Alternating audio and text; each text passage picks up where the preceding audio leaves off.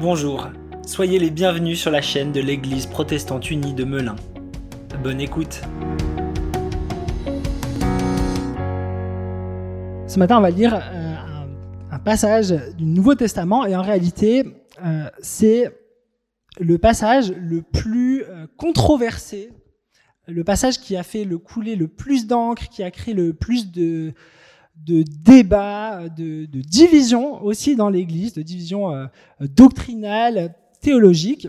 C'est un passage qui parle de la foi et qu'on lit dans la lettre euh, de Jacques. On lit ça au chapitre 2, les versets 14 à 26. Mes frères et sœurs, que sert-il à quelqu'un de dire qu'il a la foi s'il n'a pas les œuvres? Les œuvres, c'est-à-dire les actions, les actes. Cette foi peut-elle le sauver? Si un frère ou une sœur sont nus et manquent de la nourriture chaque jour, et que l'un de vous leur dise Partez en paix, mettez-vous au chaud et bon appétit, sans pourvoir leurs besoins physiques, à quoi cela sert-il? Il en va de même pour la foi. Si elle ne produit pas d'œuvre, elle est morte en elle-même.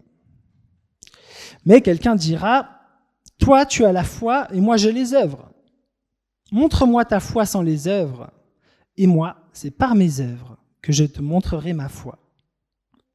Tu crois qu'il n'y a qu'un seul Dieu? Tu fais bien. Les démons aussi le croient, et ils tremblent. Veux-tu reconnaître, homme sans intelligence, que la foi sans les œuvres est morte? Notre ancêtre Abraham n'a-t-il pas été considéré comme juste sur la base de ses actes lorsqu'il a offert son fils Isaac sur l'autel. Tu vois bien que sa foi agissait avec ses œuvres et que par les œuvres, sa foi a été menée à la perfection. Ainsi s'est accompli ce que dit l'Écriture. Abraham eut confiance en Dieu et cela lui fut compté comme justice. Et il a été appelé ami de Dieu. Vous voyez donc l'homme est déclaré juste sur la base de ses actes et pas seulement de la foi. Rahab, la prostituée, n'a-t-elle pas de la même manière été considérée comme juste sur la base de ses actes lorsqu'elle a accueilli les messagers et les a fait partir par un autre chemin? En effet, de même que le corps sans esprit est mort, de même la foi sans les œuvres est morte. Amen. Alors peut-être vous vous demandez qu'est-ce que ce passage a de si euh, controversé, pourquoi ce passage a créé tellement de débats, et ce depuis des centaines d'années?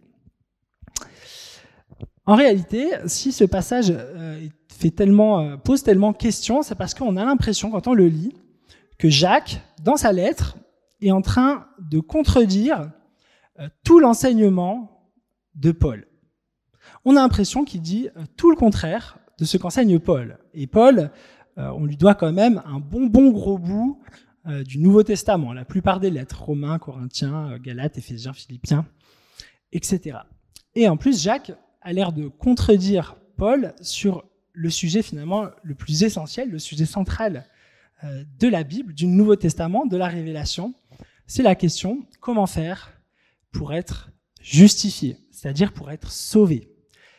comment est-ce que Dieu nous déclare juste, efface nos péchés et nous fait euh, entrer dans son royaume dès maintenant et pour la vie éternelle. Alors Paul, normalement vous le savez parce que je le dis dimanche après dimanche après dimanche, il affirme que nous sommes sauvés, Dieu nous rend juste, Dieu nous justifie par notre foi. Nous mettons notre foi en lui et c'est par notre foi que Dieu nous déclare juste. À partir du moment où on se repent et que nous croyons que Jésus-Christ euh, est mort pour nous. Nous sommes sauvés, nous rentrons dans son royaume. Mais là, le problème, c'est que Jacques semble dire non, c'est pas la foi, c'est les actions. Principalement verset 24, où euh, Jacques écrit L'homme est justifié sur la base de ses actes et non de sa foi seulement. Tandis que Paul écrira, je vous prends un exemple puisqu'il a écrit euh, à de multiples reprises dans toutes ses lettres, Je vous lis en, Galates 2.16, voilà ce que Paul écrit. Ce n'est pas par les œuvres de la loi que l'homme est justifié, mais par la foi en Jésus-Christ. Alors qui a raison? Parce que si Paul et Jacques sont vraiment en train de se contredire, c'est quand même problématique. C'est quand même problématique parce que, eh ben, faut bien qu'on décide, mais qui a raison? Entre les deux Et puis surtout, si Jacques et Paul se contredisent, eh bien, comment on peut faire confiance à la Bible? Comment est-ce qu'on peut considérer que c'est la parole de Dieu si elle dit une chose et son contraire? Vous voyez quand même, ça pose problème. Et vous voyez bien pourquoi ce, ce texte-là a fait beaucoup de débats. D'ailleurs, Martin Luther, qui était réformateur au XVIe siècle, donc qui a initié euh, le protestantisme, euh, dira de l'épître de Jacques que finalement cet épître n'est pas inspiré par Dieu. Il appellera cet épître l'épître de paille, c'est-à-dire un épître qui vaut pas grand-chose, justement parce que Jacques semble contredire Paul en disant c'est par nos actions, c'est en faisant des bonnes actions que Dieu nous déclare justes et qu'il nous sauve. Alors en réalité, Paul et Jacques sont d'accord, ce malgré les apparences. Ils sont d'accord. Et pour cela, il faut lire attentivement ce qu'ils disent et bien comprendre de quoi ils parlent. Quand Paul dit, là j'ai pris exemple en Galate 2, euh, que ce, ce n'est pas par les œuvres que nous sommes sauvés, il parle des œuvres, il écrit, il parle des œuvres de la loi. Les œuvres de la loi. Donc, en fait, Paul n'est pas en train de parler des bonnes actions que l'on fait spontanément. Il parle des bonnes œuvres. Il parle des œuvres de la loi. Les œuvres de la loi, c'est quoi? Les œuvres de la loi, c'est obéir à la loi. C'est respecter la loi, œuvrer pour faire tout ce que la loi de Dieu demande. Donc les dix commandements, mais aussi la centaine d'autres lois qu'on peut trouver, euh, notamment dans l'Exode, le Deutéronome, etc. C'est ça, faire les œuvres de la loi. Faire les œuvres de la loi, c'est obéir à la loi pour obtenir le salut de la part de Dieu. C'est et s'efforcer d'obéir à la loi pour que Dieu nous déclare juste. Mais le problème que Paul va pointer, c'est que c'est impossible. C'est impossible de respecter la loi. D'ailleurs, je pense, je ne m'avance pas trop quand je dis que dans cette pièce, on a tous désobéi à la loi euh, des dix commandements, par exemple. je pense qu'on a tous dit un petit mensonge, au moins dans notre vie. C'est impossible. Impossible d'être justifié par la loi, en réalité. On est forcément en échec. Et Paul écrira justement que le but de la loi, c'est de nous montrer que nous avons besoin d'un sauveur. Le but de la loi, c'est de nous montrer la juste voie et en même temps nous montrer que nous sommes incapables de l'accomplir, ce pourquoi nous avons besoin d'un sauveur pour prendre lui-même nos péchés et payer lui-même pour les fautes, prendre la punition que nous, nous méritons. Voilà ce que c'est les œuvres de la loi. Et Jacques, en réalité, ne dit pas vraiment le contraire. Il va pas dire le contraire de Paul lorsqu'il dit c'est par la foi que nous sommes sauvés. Ce que va faire Jacques, ce que fait Jacques dans ce passage, et ce qu'on va voir ce matin, c'est que Jacques explique euh, comment est-ce qu'on peut vérifier que l'on a bien la foi, en quelque sorte? Comment savoir si notre foi euh, est une foi véritable, une foi vivante, ou bien, comme Jacques l'écrit, une foi qui est morte? Et Jacques le dit euh, à de nombreuses reprises dans le passage qu'on a lu. Une foi vivante, c'est une foi qui se manifeste, qui se traduit par des actes. Et si cette foi ne produit rien en termes d'actes, eh bien, cette foi est morte. C'est pour ça que Jacques commence en disant euh, à quoi ça sert de dire de quelqu'un qui dise qu'il a la foi s'il n'a pas les actes? Parce que euh, on peut dire qu'on a la foi, mais ce n'est pas avoir la foi, ce n'est pas seulement dire qu'on a la foi. Il prend un exemple assez drôle, assez sarcastique, euh, d'un homme qui se retrouve devant quelqu'un qui est nu euh, et qui est affamé, et il lui dit bah, Dieu te bénisse, euh, réchauffe-toi et bon appétit. Et donc il dit à quoi ça sert? À quoi ça sert d'avoir la foi si ça ne se traduit pas par des actes, et notamment des actes d'amour? Je vais vous donner un exemple. Imaginez que quelqu'un vous dise ⁇ Je t'aime, je t'aime ⁇ mais que cette personne ne va jamais prendre du temps pour vous, jamais vous aider quand vous en avez besoin, euh, jamais vous complimenter, jamais, euh, en fait, ne sera jamais là pour vous. Qu'est-ce que vous direz de cet amour? Vous direz, ben, en fait, cet amour, ben, c'est pas de l'amour. Cet amour, il est mort. Tout comme une foi qui ne se manifeste pas par des actes est morte. Nécessairement, lorsque on croit en Dieu, lorsqu'on a foi en Dieu, lorsqu'on aime Dieu, cela se manifeste par de l'amour pour notre prochain. C'est pour ça que Jésus, lorsqu'il parle des, deux commandements les plus importants, aime Dieu et aime ton prochain, il va dire de ces deux commandements qu'ils sont semblables. Parfois, il y a des traductions qui disent ils sont de même importance, mais le mot en grec homoios, ça veut dire c'est la même chose. C'est-à-dire que si nous aimons Dieu, nécessairement, naturellement, mécaniquement, nous allons avoir de l'amour pour notre prochain. Et plus nous aimons Dieu, plus nous aimerons les autres. Tout simplement parce que si nous aimons Dieu, notre prochain, ce n'est pas juste notre prochain. Ce que nous voyons quand nous regardons notre prochain, c'est une créature merveilleuse, créée par Dieu, voulue par Dieu, pour qui Dieu a donné son Fils.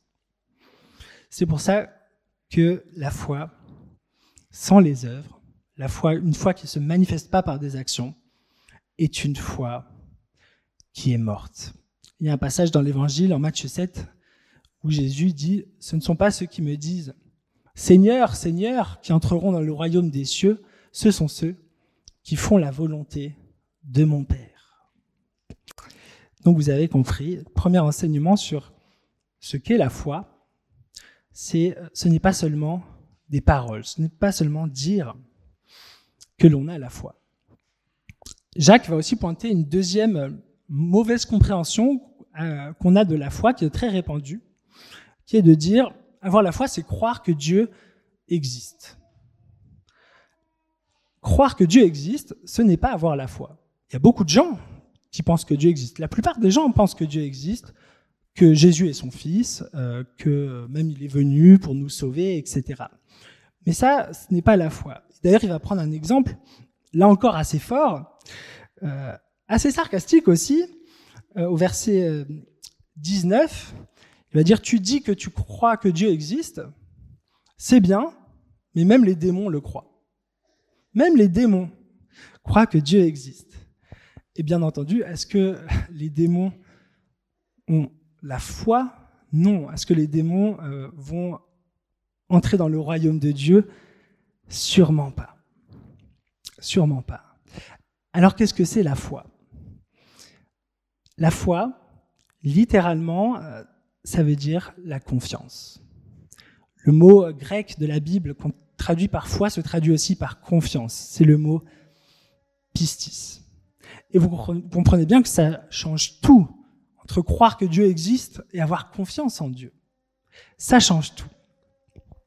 Alors je vais, euh, je vais vous donner une petite illustration, un petit, euh, un petit fait historique. C'est l'histoire de quelqu'un qui s'appelle Charles euh, Blondin, qui en 1859 a réalisé son rêve, qui est quand même un sacré exploit, c'est qu'il a traversé les chutes du Niagara sur une corde.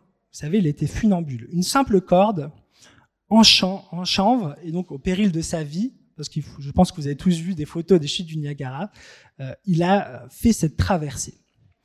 Et la traversée, c'est 330 mètres. Donc pour vous donner une échelle, euh, euh, la tour Eiffel, c'est 300. Donc c'est quand même un bon gros morceau. Au moment où il va accomplir cet exploit, il y a une foule qui est là, il y a une foule du côté américain, il y a une foule du côté canadien, et Charles Blondin traverse les 330 mètres au-dessus des chutes vertigineuses et il arrive de l'autre côté. Donc vous imaginez les spectateurs exaltés, euh, foule en délire, qui l'acclament. Qu'est-ce que fait le Charles Blondin? Il repart de l'autre côté. Il retourne de l'autre côté. Là encore, la foule l'acclame.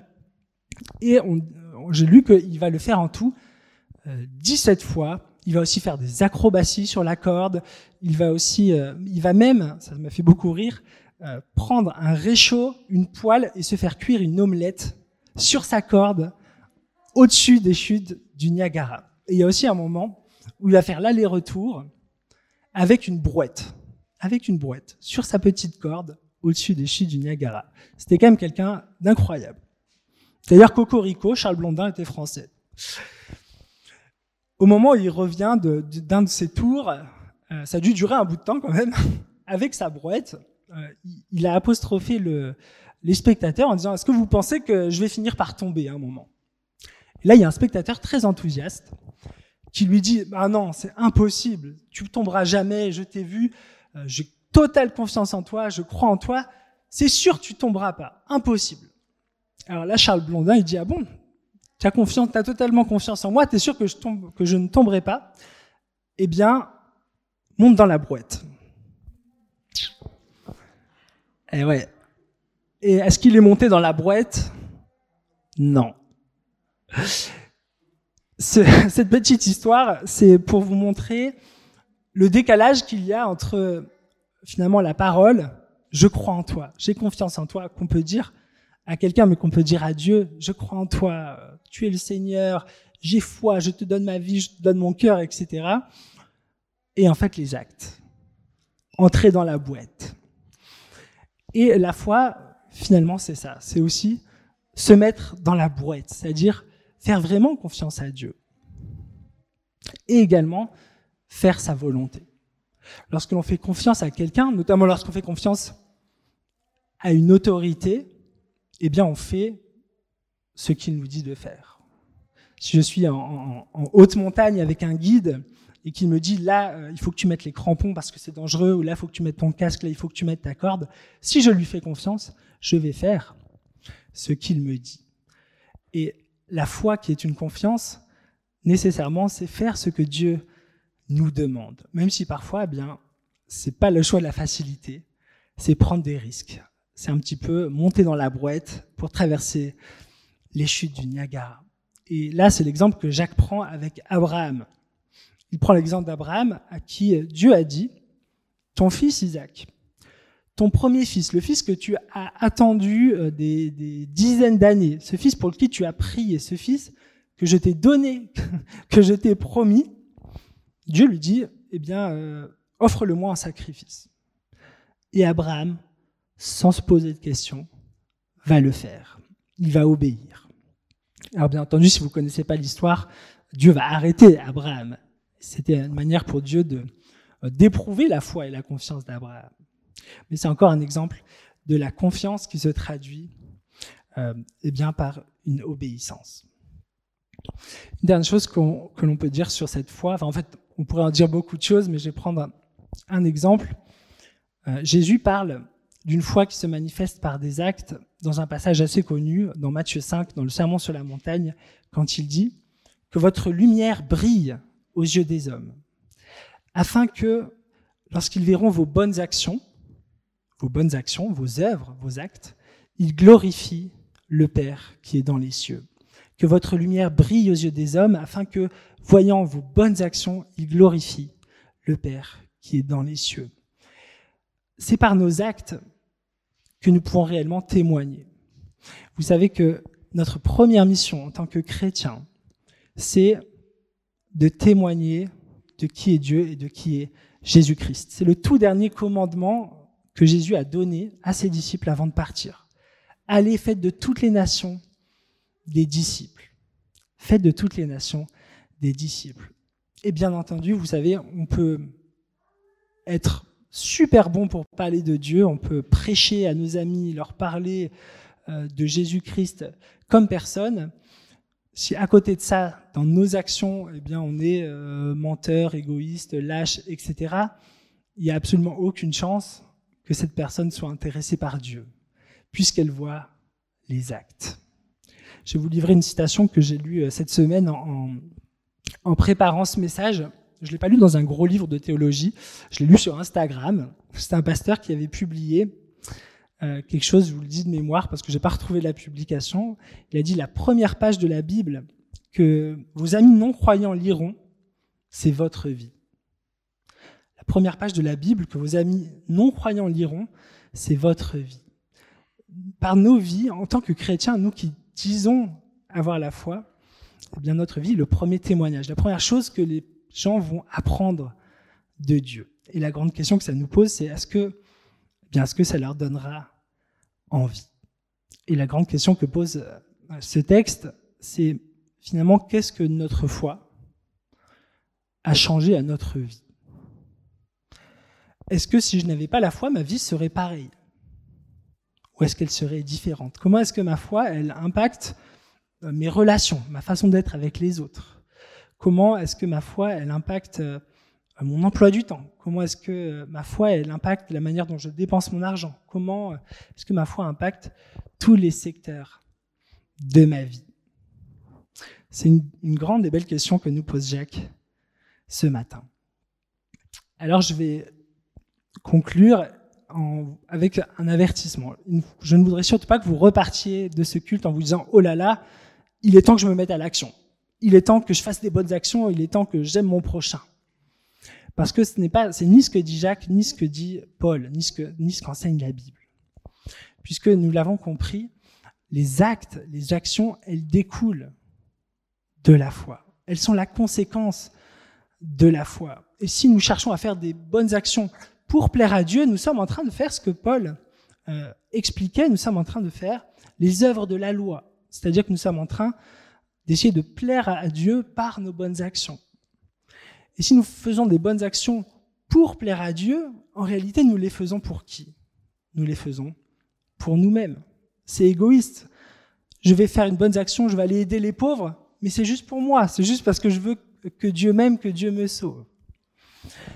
Donc finalement, la solution et mon encouragement, c'est de demander chaque jour, chaque jour au Seigneur d'augmenter notre foi, chercher à le prier davantage et de lui demander, Seigneur, fais grandir en moi la confiance. Je vais te faire davantage confiance, je veux t'écouter davantage. Je vais conclure en vous lisant deux versets de, Paul dans sa lettre aux Éphésiens qui, je pense, eh bien, résume un peu tout ce qu'on a vu ce matin dans Éphésiens chapitre 2, c'est les versets 8 à 10. En effet, c'est par la grâce que vous êtes sauvés, par le moyen de la foi. Et cela ne vient pas de vous, c'est le don de Dieu. Ce n'est pas par les, par œuvres, afin que personne ne puisse se vanter. En réalité, c'est lui qui nous a fait. Nous avons été créés en Jésus-Christ pour des œuvres bonnes que Dieu a préparé d'avance afin que nous les pratiquions. Nous ne sommes pas sauvés par nos actions. Nous sommes sauvés pour nos actions. Dieu nous a sauvés pour que nous agissions, pour que nous aimions, pour transformer notre monde, notre société, à commencer par notre famille, par notre travail, vers un monde plus juste, un monde de paix et d'amour. Amen.